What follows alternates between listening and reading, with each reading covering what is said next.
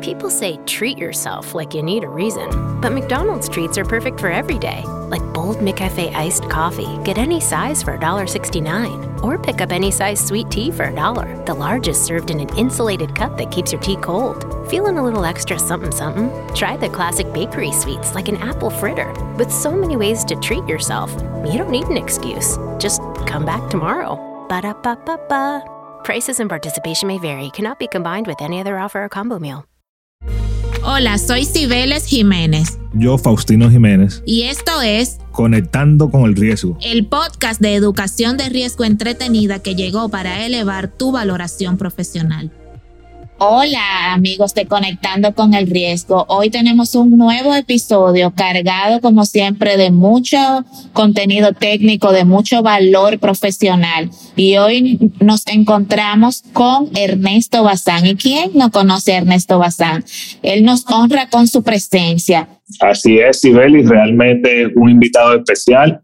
Eh, por decir algo bastante resumido de Ernesto, eh, es conferencista especialista en riesgo.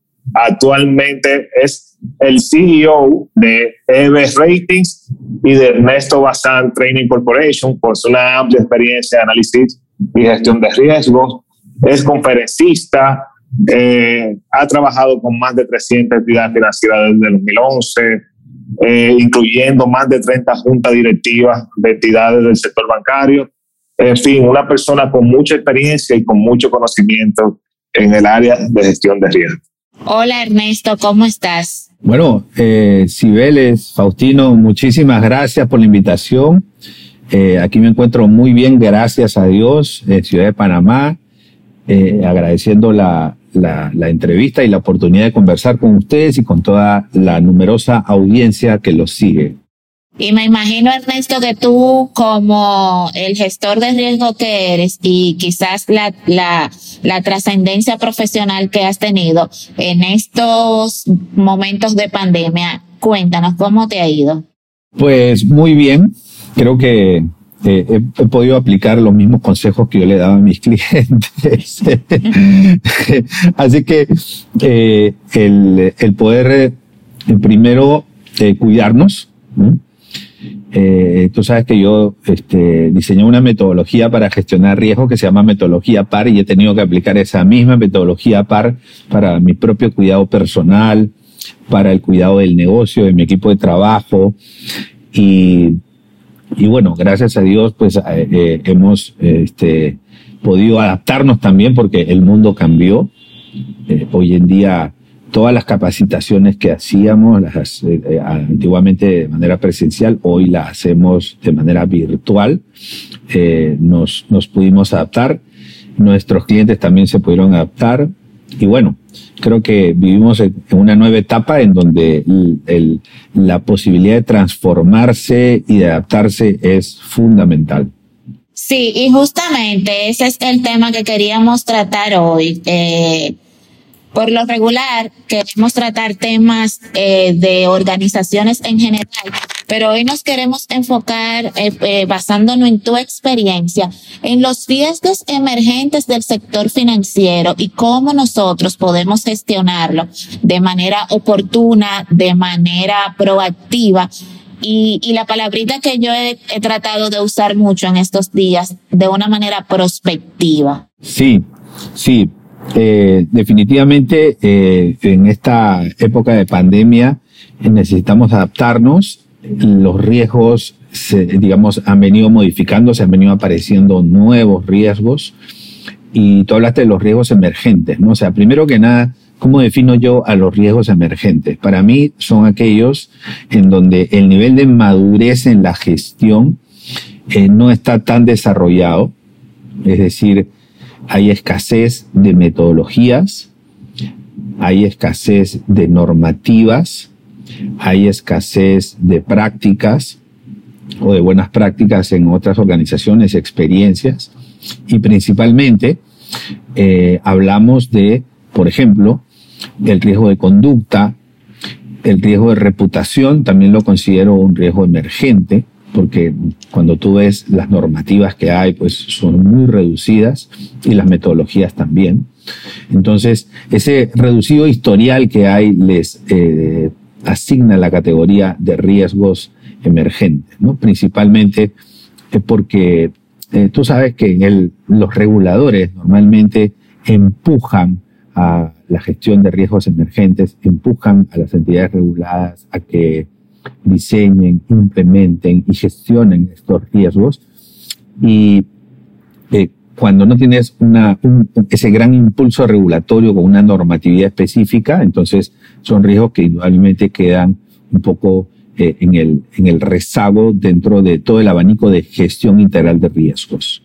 Ernesto, pero en, el contexto actual, ¿tú crees que las, las entidades financieras han creado conciencia en base a mitigar esos riesgos emergentes? Bueno, yo te diría que en general eh, se ha tomado mayor conciencia sobre la gestión de riesgos, porque la lección es clara. La pandemia nos ha dolido a todos, nos ha afectado a todos de alguna u otra manera y nos ha hecho replantearnos muchas cosas. Entonces, antiguamente, eh, en, en algunas reuniones o en algunas juntas, cuando algún gestor de riesgo proponía alguna acción preventiva, eh, podía recibir una respuesta que era, si eso no ha pasado antes, ¿por qué deberíamos gestionarlo? Por ejemplo, la pandemia. Hoy en día, después de que ocurrió lo que ocurrió, la pregunta podría ser, aparte de eso que planteas, ¿qué más que nunca ha ocurrido hoy día puede ocurrir? Entonces ese tipo de preguntas ha aparecido en las conversaciones de alto nivel porque eh, creo que en, términos generales hemos tomado conciencia de que habíamos subestimado algunos riesgos. Ahora, claro está, algunos riesgos emergentes pues han quedado en stand-by en términos de la atención a la que se le presta, producto de del gran esfuerzo de resiliencia que ha significado el manejo de, de, la pandemia en las actuales circunstancias. La pandemia ha cambiado procesos, la pandemia ha cambiado eh, incluso eh, algunas políticas que tenían las organizaciones, ha empujado a una velocidad acelerada cambios tecnológicos y muchas organizaciones en su gestión integral de riesgos de alguna u otra manera han estado eh, relativamente agobiadas con eh, la gestión de la pandemia, los teletrabajos, la seguridad de la información y algunas otras consecuencias. Sí, ahí, ahí coincido contigo, pero quisiera, quisiera entender más porque, por ejemplo, si bien es cierto que el COVID no, no era algo que se esperaba a nivel de ninguna entidad ni ningún gestor de riesgo, pasó, pero pasó en todos los sitios. Y yo entiendo que el sector financiero ha sido uno de los que menos se ha afectado a raíz de, de la consecuencia del COVID, precisamente por políticas a lo mejor que cada país ha llevado a, a cabo para dinamizar el crédito, acceso a seguros, acceso a alguna... O sea, pero en sí se creó eh, conciencia en base a, a, crear un método de trabajo, a adquirir nuevas herramientas. O sea, el regulador o sea, va a definir nuevos, nuevos protocolos a seguir para, para en caso de que, que pueda ocurrir nuevamente un riesgo similar.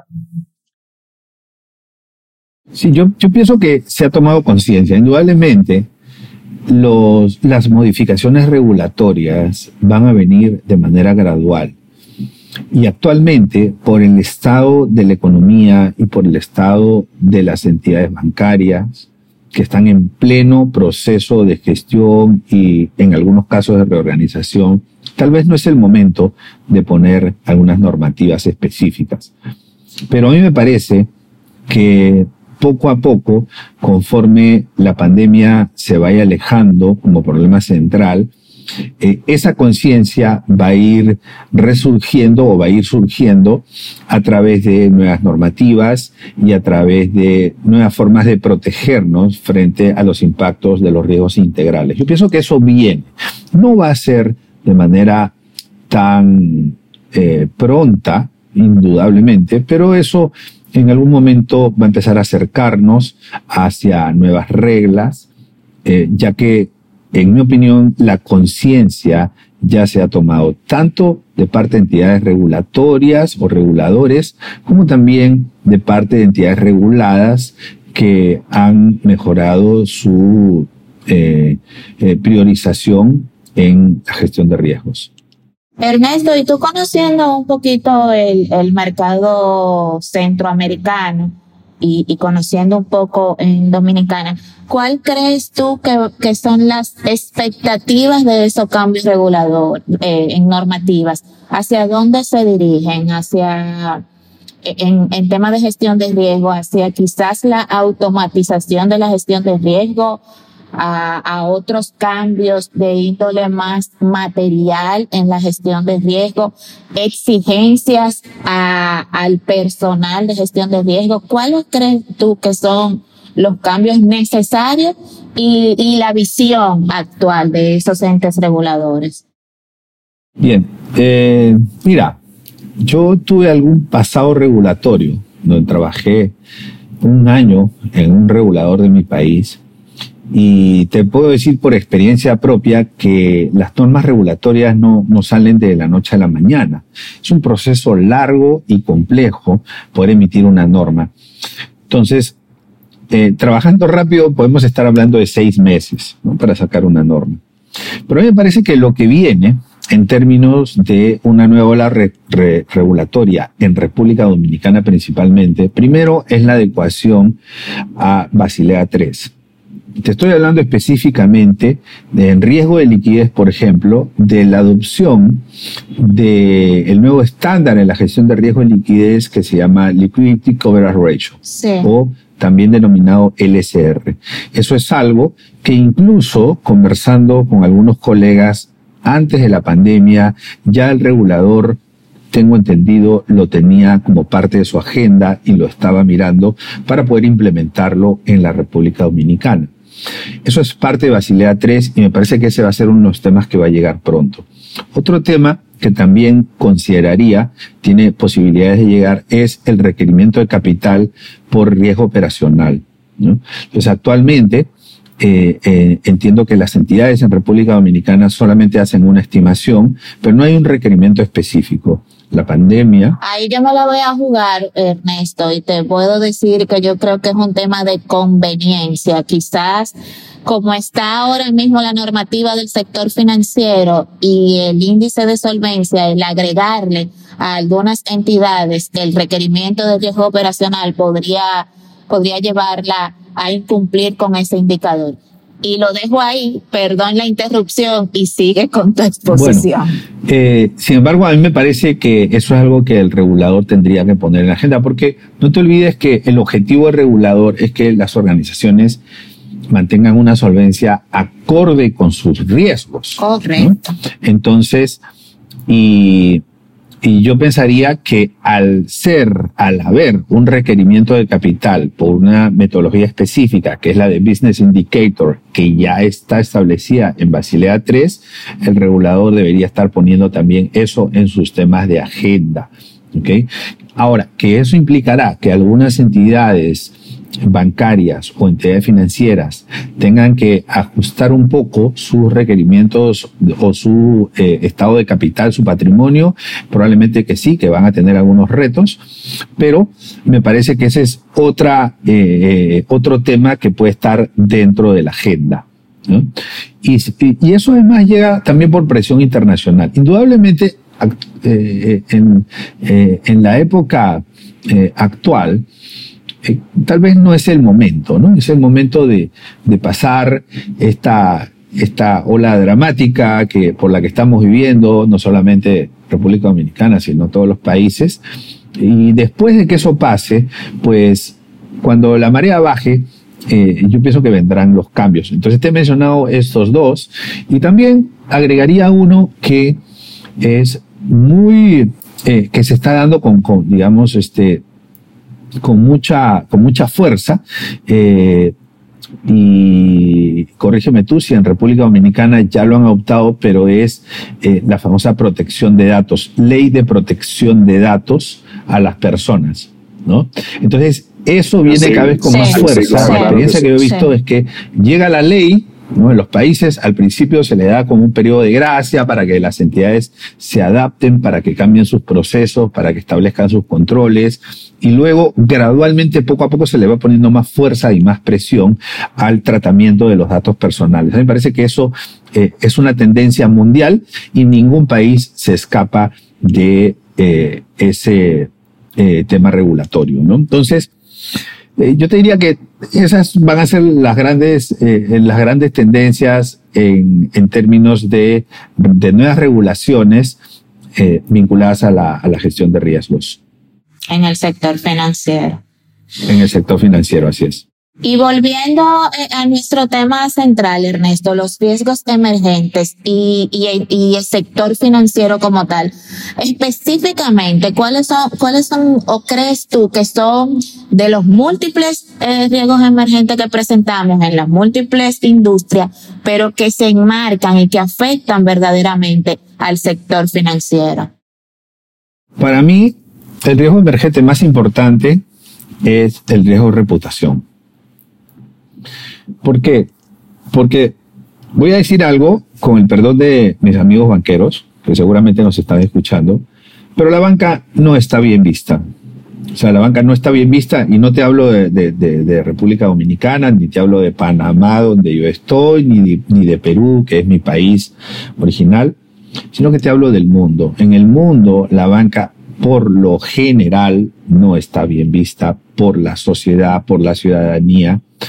Eh, y de ahí el famoso refrán que nos dice, los bancos nunca pierden. Tienen que haber escuchado esa frase, los bancos nunca pierden. ¿no? Entonces, claro, ¿por qué? Porque en la mente de los usuarios bancarios está eso que los bancos siempre van a poner las reglas a su conveniencia. Eh, puede ser percepción o puede ser realidad. No soy el más indicado para emitir ese juicio, pero al final me quedo con la idea y con la convicción de que la percepción que tiene la ciudadanía y la sociedad de las entidades bancarias no es la mejor. ¿Okay? Y estoy hablando en términos generales porque indudablemente hay bancos que sí han trabajado su reputación, que tienen muy buena reputación, pero en términos generales ese es un gran reto para la banca. Entonces, y ese contexto eh, se modifica porque actualmente y como producto de, de, la afectación económica que ha tenido la pandemia, hay bancos que van a tener que eh, primero llamar a cobrar a sus clientes. Entonces, eh, y si antes los bancos hacían 10 llamadas, de repente ahora van a tener que hacer 100 llamadas, por decir algo. Eh, entonces ahí hay una mayor presión y eso puede generar, generar cierta adversión por parte de los usuarios bancarios. Tienes un primer punto. Un segundo punto. Nos guste o no nos guste, los bancos van a tener que ejecutar garantías van a tener algunos en mayor medida, otros en menor medida, dependiendo del estado de su cartera de crédito, eso va a pasar. Y eso afecta también la imagen y la reputación de los bancos. Entonces ahí tenemos un gran reto eh, eh, en vista del, del contexto actual, en donde la economía y en términos generales los sectores económicos se han visto afectados. Yo he calculado que por lo menos aquí en Panamá, te puedo decir, el 75% necesita un refinanciamiento. O sea, no todos se han deteriorado, pero necesitan un refinanciamiento. ¿Por qué? Porque se ha afectado su capital de trabajo, se ha afectado, digamos, su, su, nivel de ventas y necesitan modificar los plazos. ¿no? O sea, no es que van a quebrar, pero aproximadamente tres de cada cuatro clientes, entre personas naturales y, y personas jurídicas, necesitan hacer una modificación más acorde con la nueva realidad. Entonces, eso lleva a que pues, los bancos tengan que gestionar ese gran reto de la gestión de reputación cuando no, eh, eh, no son muchos los bancos que tienen una metodología ordenada y sistematizada para la gestión de riesgo de reputación. Si tú les preguntas, para riesgo operacional seguramente sí, porque es un tema regulatorio. Para el lavado de activos probablemente también, para el riesgo de crédito probablemente también, para el riesgo de mercado probablemente también, pero para el riesgo de reputación habrá algunos que otros bancos que tomaron la iniciativa de hacer una gestión ordenada y metodológica, pero no es el caso general. Entonces el reto es todavía mayor. Y el que ha tomado la iniciativa de tener un marco de riesgo reputacional, ¿Y eh, cuáles son los errores que más tú has notado dentro de esa definición de gestión? Bueno, y, eh, también te lo voy a combinar con otra preguntita para luego pasarle la palabra a Faustino y es, eh, también hablamos mucho de conglomerados financieros. Entonces, cuando tú quieres también trabajar la reputación como conglomerado, eso también te lleva ahí a, a, a otro tema y te mezclan las dos preguntas para que tú no, nos unifique esa respuesta, porque son errores. Bueno, eh, excelente, gracias por, por la, la pregunta. Eh, los principales errores que yo he encontrado en la gestión de riesgo de reputación, número uno, creer que los bancos tienen una sola reputación y los bancos no tienen una sola reputación. Reputación es la eh, el grado de confianza que tiene un grupo de interés respecto de la entidad bancaria. Es el grado de confianza. ¿Ok? Pues el nivel de confianza, si lo quieres decir de una manera. Pero de un grupo de interés. Entonces, y los bancos tienen varios grupos de interés. Los bancos tienen cinco, seis, siete grupos de interés principales.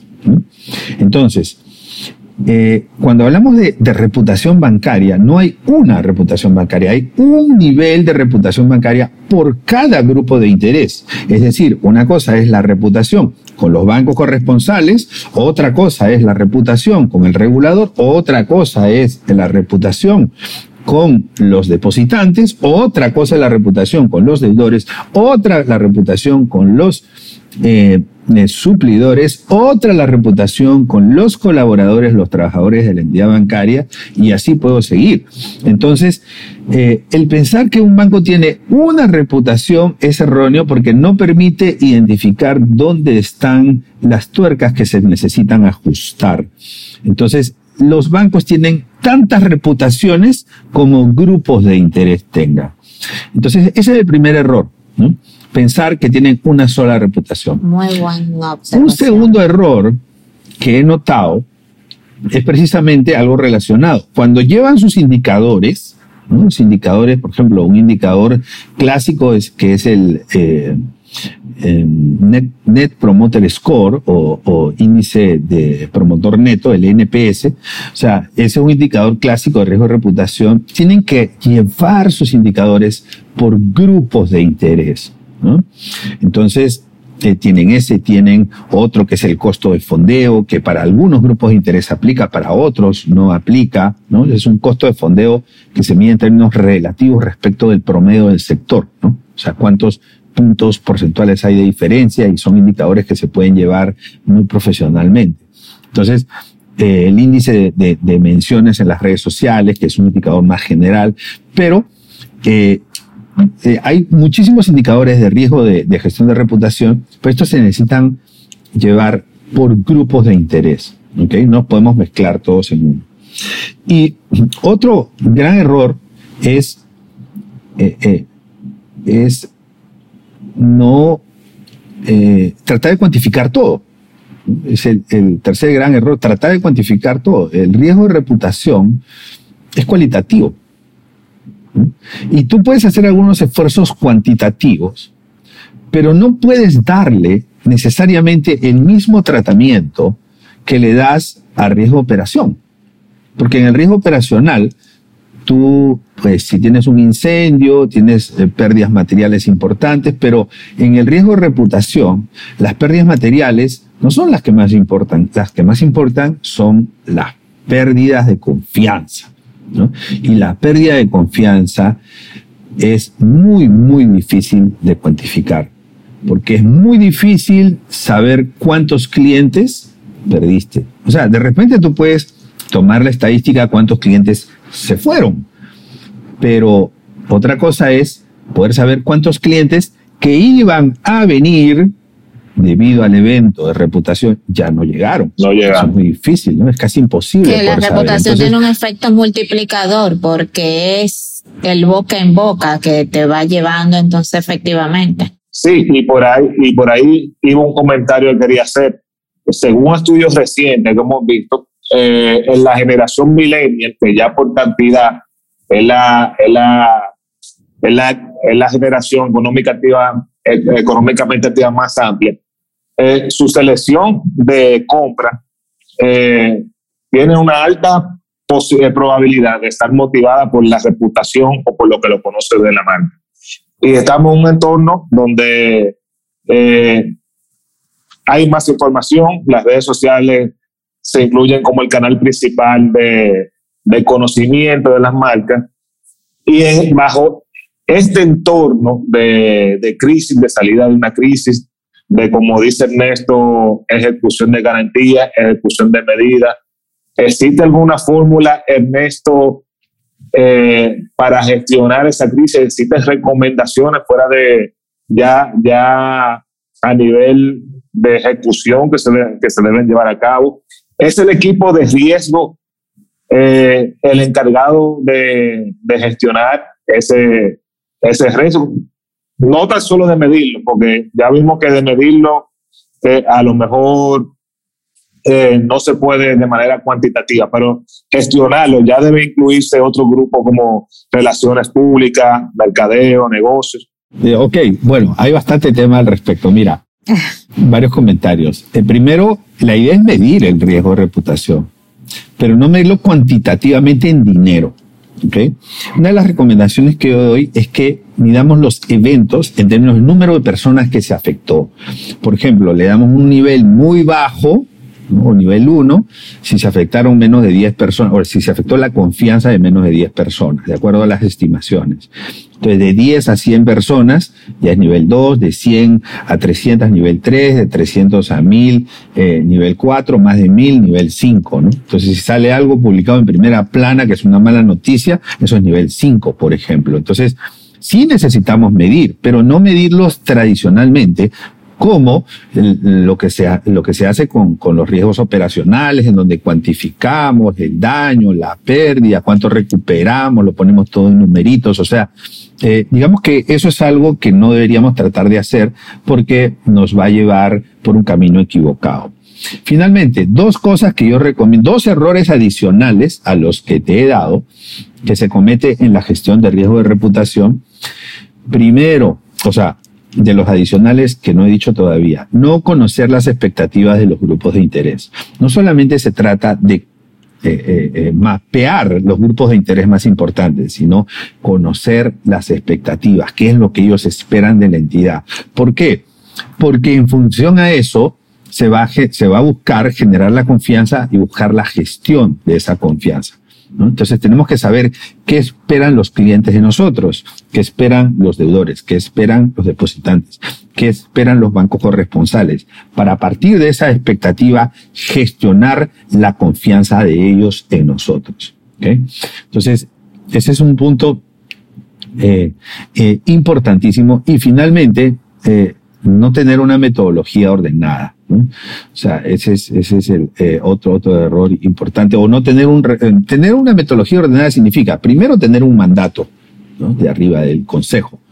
¿ok? Tener un responsable, o sea, alguien que tenga un cargo que sea gerente de riesgo reputación o algo similar, ¿no? Gerente de riesgo reputación y continuidad de negocios, riesgo reputación y algo más, o sea, dependiendo del tamaño, hay organizaciones que se pueden dar el lujo de tener a una sola persona, hay organizaciones que no, pero necesitas tener un responsable. Puede ser gerente de riesgo operacional y de reputación, por ejemplo, Pero sí que esté dentro necesitas de su tener un responsable. puesto, digamos. Claro, porque si tú no tienes el responsable, el problema va a ser de todos y de nadie. Así es. Entonces, eh, ese es otro, otro de los errores que, que, que se ha cometido. Y en ese sentido, cuando nosotros hablamos de las recomendaciones, pues eh, eh, eh, en estos en estos cinco errores más comunes o los cinco errores más frecuentes en la gestión de riesgo de reputación, yo pienso que eh, indirectamente o implícitamente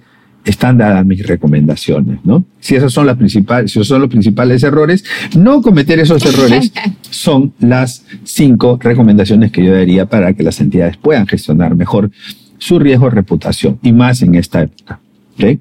Ahora, ¿quién debe ser, quién puede, quién debería manejar la gestión de riesgo de reputación? Pues, ¿sabes qué? Eh, y esto yo lo digo en muchas conferencias, no importa, no importa quién, quién sea, ¿no? Porque me hacen mucho, mucho esa pregunta. ¿Tendría que ser el área de riesgos o tendría que ser el área de relaciones públicas? Yo digo, mira, es que no importa. Lo que importa es que se gestione y que se gestione bien. Pero no importa si es riesgos, relaciones públicas. Para gestionar riesgo de reputación hay que ser un poquito ambidiestro hay que manejar metodología de gestión de riesgos. Eso implica conocer, por ejemplo, la norma ISO 31000, por ejemplo. Y hay que manejar también el conocimiento de cómo se genera una reputación corporativa, por qué se puede perder una reputación corporativa, cómo se construye la reputación. Entonces, son dos lados del cerebro, indudable, estoy hablando metafóricamente, ¿no? Indudablemente, las áreas analíticas, que son las áreas de riesgos, manejan bien la metodología de gestión de riesgos. Las áreas de comunicaciones, de relaciones públicas, manejan mejor el entendimiento de la reputación, la comunicación y la imagen de la entidad. Entonces, sea quien sea quien le toque manejar la gestión de riesgo de reputación, tiene que aprender del otro lado del cerebro ya sea las unidades de riesgo, aprender de cómo se construye reputación corporativa o ya sea las unidades de relaciones públicas que tienen que aprender de gestión de riesgos. Entonces son los dos caminos. Ahí yo creo, Ernesto, que, que aplica perfectamente el modelo de las líneas de defensa. Yo creo que la gestión del riesgo reputacional es una función de los dos. Uno es el dueño del riesgo eh, por decirlo de alguna forma, y luego están las áreas de riesgo que son las responsables de aplicar la metodología, de monitorearlo, de controlarlo y de, y de divulgarlo. Eh, no sé si tú ahí coincides con, con esa propuesta, pero, pero yo lo veo así. Coincido completamente. Totalmente de acuerdo con, con ese punto de vista. Sí. Ah, bueno, y nos quedó pendiente el tema del conglomerado, ¿no? Entonces, el conglomerado tiene un riesgo adicional que se llama riesgo de contagio. ¿Por qué? Porque, ¿qué pasa? Cuando tú tienes una entidad con un nombre X, resulta que esa entidad que tiene nombre X tiene otras filiales que directa o indirectamente tienen el mismo nombre. Entonces, eh, el ciudadano de a pie, el ciudadano común y corriente, no necesariamente distingue los roles, eh, las responsabilidades, las limitaciones, las regulaciones entre una entidad y otra. Entonces estoy hablando que, por ejemplo, una, eh, una compañía aseguradora que se llama Seguros X, y que es del mismo grupo del banco X. O sea, esa compañía de seguros tiene algún problema, eh, la gente va a relacionar el mismo nombre con el banco, la entidad de seguros con el banco. Y eso puede generar eh, algunos problemas de confianza. Entonces, la gestión de riesgo de reputación es particularmente más importante en los conglomerados porque involucra un factor que potencia el riesgo que se denomina riesgo de contagio. Entonces, eh, por eso eh, estos conglomerados, por lo general y por lo menos lo que, los casos que yo he conocido en algunos países, eh, sí están muy interesados en gestionar el riesgo de reputación. Sí, Sí, sobre todo lo que tú acabas de decir es que no es lo mismo cuando tú gestionas el riesgo reputacional de una entidad mediana, una entidad que, que no tiene eh, alcance más allá de un país, de una ciudad, de una región, a cuando tú hablas de conglomerado financiero, por, por lo que tú acabaste de decir. Eh, confluyen demasiados intereses, hay muchos más stakeholders, hay diferentes visiones, porque a lo mejor el interés de una aseguradora eh, podría en algún momento entrar en conflicto con el interés de una empresa del mismo conglomerado. Y bueno, es un poquito más especializado. Eh, y definitivamente eh, era, era un, una pregunta que quería hacerte, dada tu, tu experiencia en el manejo de estos riesgos, porque sé que, que es complicado el, el gestionarlo cuando ya se, se, cuando ya aumentan el tamaño de las empresas. Ernesto, y ya quizás terminando un poquito nuestra conversación de hoy, eh, yo quiero sacarte un poquito de los riesgos emergentes y, y hablarte de un tema que, que se menciona mucho hoy, todo el cambio de la, de la digitalización, de la innovación, de, de hacer un chip a un cambio disruptivo. Pero también es verdad que muchas entidades, aunque quisieran subirse en ese tren, no pueden por un tema de que la inversión es muy intensiva, de un tema de que quizás no sea el momento. Y yo te pregunto, ¿es realmente la innovación la única salida que tienen las entidades o el sector financiero para su sostenibilidad en el tiempo? O, o, pueden ser estas eh, eh, tomadoras de la innovación de otras que tengan algún capital o se pueden ellas eh, unir como gremio, que, que, que creo que, que, es una solución, y garantizar esa continuidad? ¿O cómo tú ves el tema? Bueno, es una pregunta muy, muy interesante porque la banca tiene muchos retos. O sea, la banca tiene una característica, que es un negocio apalancado. Creo, creo que es el único negocio, ¿no? O sea, eh, eh, los servicios financieros, ¿no? Servicios de intermediación financiera. Eh, creo que son el único negocio que son apalancados. Es decir, el nivel de activos es varias veces el patrimonio. Digamos, de manera inherente. O sea, tiene que ser así, porque si no, no es sostenible la entidad o el negocio. Entonces, esa característica, eh, que es ser un negocio apalancado, que nace apalancado, que seguirá siendo apalancado, que permanentemente será apalancado, estará apalancado. Esa característica hace que cuando tú tengas un pequeño deterioro en tu cartera de créditos, te afecte de manera importante a tu patrimonio. Entonces, ¿eso qué significa? Significa que eh, una cartera promedio es seis veces el patrimonio, más o menos, una cartera de crédito. O sea, eso significa que eh, si el 16% o el 17% de la cartera se deteriora, se fue el patrimonio. El 17%. Es una característica que tienen los bancos. O sea, esa característica no la tienen otras entidades. Una farmacia, piensa en una farmacia, pierde el 17% de sus clientes. ¿Qué pasa? Pues no pasa nada, siguen funcionando, siguen adelante, no quiebran, pero un banco se queda sin patrimonio. Entonces, eh, tenemos que ser conscientes también que eh, la pandemia ha afectado de manera importante y en algunos casos de manera estructural a muchos negocios. O sea, hay industrias que están eh, afectadas casi de manera permanente. ¿no?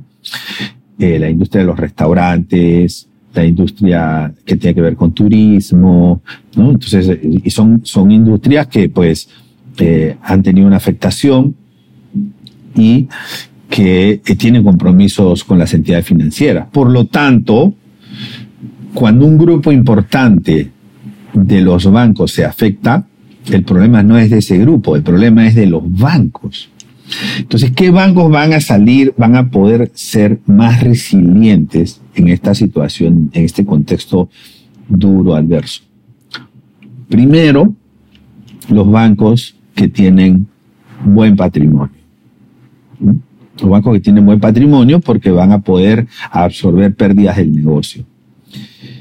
Y eso les da la posibilidad de absorber pérdidas inherentes al negocio y luego estar enfocados en el crecimiento. o en el reacomodo en la, nueva realidad. Segundo, los bancos que tengan buena reputación porque tener buena reputación hace un banco más atractivo y si tiene algún, incluso puede tener poco capital, pero tener buena reputación permite que un banco pueda salir a los mercados a, a, pedir nuevos socios, a emitir acciones, a hacer crecer su capital y a garantizar su continuidad producto de la buena reputación que ha formado durante los años, porque digamos, la reputación es la consecuencia de lo que se ha hecho los 20 años anteriores, no lo que se ha hecho los 20 meses anteriores, ni los 20 días anteriores. Entonces, eh, esa es la segunda característica. Y la consecuencia de los 20 años y se desbarata en 20 días. No, se desbarata en un minuto. Con una mala decisión puedes perder toda la reputación. O sea, con una noticia, por ejemplo, de un mal comportamiento de un funcionario, se desbarata la reputación de un banco. Entonces eso es un minuto, ¿no? 20 años se van en un minuto. Bueno, la tercera eh, característica que eh, marcará la resiliencia o el grado de resiliencia de las entidades bancarias será la capacidad de innovar y de transformarse. ¿okay? La capacidad de innovar y de transformarse. Entonces, eh, ¿Por qué? Porque el mundo cambió. O sea, el mundo cambió. Eh, eh, se acabaron las clases presenciales. Ahora tenemos clases híbridas, presenciales y virtuales. Por el momento son mayoritariamente Pero virtuales. Esas entidades, Ernesto, perdóname, esas entidades que, que quieren innovar, que saben que ese es el camino, pero quizás no tienen el capital o no tienen el, la capacidad de, de ser generadoras de esa innovación. ¿Tú crees que pueden ser sostenibles en el tiempo tomando la innovación de otras o simplemente eh, es, esperando eh, que, que, se vaya transformando el sistema y, y, ellas irse transformando con él, no siendo ellas las disruptivas en el momento. Bueno, mira, en el contexto disruptivo yo te decía que las clases en universidades, las clases en colegios van a pasar a formato virtual, los trabajos van a pasar a formato virtual, no al 100%, pero en gran medida. Entonces, y eso va a generar una gran desocupación inmobiliaria y nuevas necesidades. Entonces, lo mismo va a pasar con los bancos. Entonces, los bancos necesitan una transformación en donde ya vamos a atender pocos clientes presencialmente y los bancos tienen que trabajar hacia un entorno en donde los clientes pueden seguir haciendo transacciones sin necesidad de dirigirse presencialmente al banco. ¿okay? Entonces, eh, eh, los bancos que puedan adaptarse a ese nuevo mundo o a esa nueva realidad son los bancos que tienen mayor posibilidades de supervivencia. Ahora, tú me decías, y si no tiene capital, porque algunos bancos en el mundo lo que están haciendo es que están comprando eh, fintechs, por ejemplo. Están adquiriendo sociedades de emprendimiento, que son fintechs que les alimenta de proyectos y les alimenta de nuevas herramientas de gestión. Entonces, canales, ¿no? O, o, mecanismos de interacción con los clientes, productos, incluso de todo un poco. Entonces, en la medida en que las entidades puedan tener esa eh, eh, posibilidad de acceder a capital para comprar estas entidades, van a estar mejor preparadas. Por eso te decía que lo primero es capital, dos, reputación, tres, capacidad de innovar y transformarse, porque no todas han desarrollado una cultura interna para poder eh, transformarse y adaptarse. No todas están listas, no todas las entidades, algunas que otras de repente sí. Entonces, pero es un conjunto de cosas, ¿no? Las que finalmente terminarán eh, eh, eh haciendo a las entidades bancarias más resilientes. ¿okay? Así que eso es lo que yo esperaría. ¿no? Las que son menos resilientes tienen incluso la posibilidad de fusionarse con otras, de unir esfuerzos ¿no? y consolidarse. O el propio mercado la, va, la va a llevar a eso. Bueno, las circunstancias van empujando, ¿no? Y la corriente, como dices tú, la corriente va llevando a, hacia, ciertos, hacia ciertas situaciones. Entonces, eh, pues cada entidad financiera tiene su propia realidad y tiene su propia fortaleza. Algunas tendrán mayores posibilidades de sobrevivir que otras. Correcto. Ernesto, se me ocurre, se me ocurre pensar, eh, ¿crees tú quizás entonces en una, en, para aquellas entidades que no tengan la capacidad de capital de innovar y crear y todo lo demás, en una colaboración, por ponerle algún nombre, colaboración social, donde ellas se unan y, puedan generar entre todas ese músculo que necesitan? ¿O crees tú que igual deben ellas mantener sus competencias y tratar de, lograr esa resiliencia y esa innovación de manera individualizada? Bueno, a mí me parece que, que el interés es un interés de negocio, ¿no? O sea, dos entidades que se fusionan, o una que absorbe a otra, porque la termina adquiriendo. Es básicamente un interés de negocio y hay pues eh, un tema vinculado a, a, los resultados y a los números, ¿no? Entonces, en la medida en que eso se hace factible, las entidades terminarán acercándose y terminarán eh, en matrimonio y en fusión, probablemente. Eso es lo que yo estimo.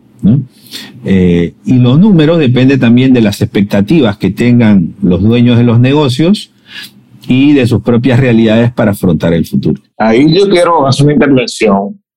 Eh, si bien es cierto que una fusión de, de, empresas se hace si crea valor para, para ambas, pero hace unos, me remonto hace unos años cuando recién comenzaba la crisis financiera mundial y posterior, 2008, se hablaba de dos conceptos, un modelo americano y un modelo europeo. Un modelo americano que decía que menos empresas del sector financiero es mejor, porque tener empresas más grandes significa tener empresas más sólidas y menos trabajo o para el regulador, o hacerle un poco la vida más fácil al regulador. Y un modelo europeo que fomenta la competencia, que la apertura de nuevas empresas dentro del mismo sector. En la práctica, la, la historia, ¿qué, ha demostrado, qué, ha demostrado? ¿Cuál modelo es mejor? ¿Uno con muchas empresas? Sí. Sí, mira, lo importante eh, en el sector bancario es que haya una combinación de fortaleza. Las entidades bancarias tienen que ser fuertes porque eh, se necesita de la confianza. Si las entidades bancarias se empiezan a caer, empiezan a quebrar, entonces indudablemente se acaba la confianza y eh, el sistema se viene abajo. Entonces las entidades tienen que ser fuertes fuertes para absorber los riesgos que están tomando. Eso en primer lugar. Pero también tienes, en segundo lugar, que la competencia es buena. Porque la competencia promueve la transparencia, las mejores tasas de interés, eh, mejores condiciones, plazos o lo que corresponda. Entonces se requiere una combinación de las dos cosas. Realmente, para ser muy sincero contigo, en mi opinión, ninguna de las dos recetas ninguna de las dos recetas es intrínsecamente adecuada, que si son pocas o si son muchas. Puede que sean pocas, puede que sean muchas, siempre y cuando haya esa combinación. Primero de competencia, porque tú no necesitas que hayan 100 bancos para que compitan. Basta que hayan 5 o 6 que compiten a muerte. Entonces el factor de competencia es importante. Y segundo, que sean entidades que tengan el capital y la solvencia para absorber sus riesgos. Porque tú puedes tener cuatro bancos que con la justa llegan al índice de solvencia mínimo y que no tienen el capital suficiente para absorber sus riesgos. Entonces, de nada te sirve que sean pocas entidades si no tienen la capacidad de absorber riesgos. ¿no? Entonces, solvencia es la palabra, la palabra clave. Me quedó claro. Así es. Sí, tenemos aquí una conversación súper interesante y ya finalizando, Ernesto, me gustaría darte la oportunidad de que le dirijas un mensaje final a nuestra audiencia. Bueno, primero que nada, eh, mi agradecimiento a Cibeles y a Faustino por la oportunidad de poder conversar cada vez que yo tengo oportunidad de conversar con alguien, aprendo, reflexiono y me llevo siempre lecciones. Eh, aparte del agradecimiento que tengo con ustedes, pues para la audiencia dejarles el mensaje de llevar la gestión de riesgos a todos los aspectos de nuestra vida. No solamente la gestión de riesgos es para los riesgos bancarios, la gestión de riesgos también es para nosotros mismos, para que gestionemos nuestra salud. La salud es muy importante para que gestionemos nuestras relaciones con nuestra familia, nuestra pareja, con nuestros hijos, con nuestros padres, con nuestros amigos, con nuestros colegas. O sea, la gestión de riesgos debe ser integral no solamente para temas de trabajo y para temas que tengan que ver con riesgos bancarios o riesgos financieros. La gestión de riesgos debe ser integral eh, para cuidarnos a nosotros mismos y cuidar a los demás. Excelente, definitivamente. El equilibrio es el éxito del ser humano. Así es. Ernesto, agradecer de nuestro lado, agradecerte tu tiempo, tu, que no hayas sacado un paso dentro de tu agenda. De mi parte, éxitos, Ernesto, muy agradecida. Esta es tu casa, este es tu espacio. Eh, espero verte más veces por aquí, tanto por porque te invitemos como que tú me digas, eh, quiero tratar este tema, hazme un espacio porque lo pongo a tu disposición. Bueno, muchísimas gracias. La verdad que a mí me gusta mucho conversar, a veces demasiado. Así que eh, agradezco muchísimo la oportunidad y estoy seguro que va a haber una próxima ocasión de poder seguir conversando y seguir reflexionando sobre estos temas que ocupan nuestra atención y la de los seguidores que tienen ustedes. Mil gracias, Faustino. Llegamos al final de otra entrega. Así es, una, una entrega de mucho provecho, de mucho contenido, que esperamos que sea de provecho para todos nuestros escuchas. Y hasta la próxima. Le decimos nuevamente a nuestros oyentes que seguimos un poco eh, afectados por el COVID, con lo cual este episodio sigue siendo grabado por Zoom, pero esperamos que pronto lleguemos con la misma calidad de siempre. Buenas tardes. Gracias por escucharnos en nuestra entrega. Esperamos verte activo en cada una de nuestras plataformas digitales, Spotify, YouTube, iTunes. Y síganos en nuestras redes sociales, arroba conectando con el riesgo. Y algo súper importante, Faustino, que debemos decirle a nuestra audiencia ya para terminar, es que cualquier tema que quieran que tratemos en nuestro programa, pues que nos lo escriban, que nosotros estamos abiertos y conseguimos el especialista indicado. Nuestro correo es conectando con el riesgo arroba gmail.com. Señores, ha sido un placer compartir este episodio con ustedes. Nos vemos en una próxima. Hasta la próxima.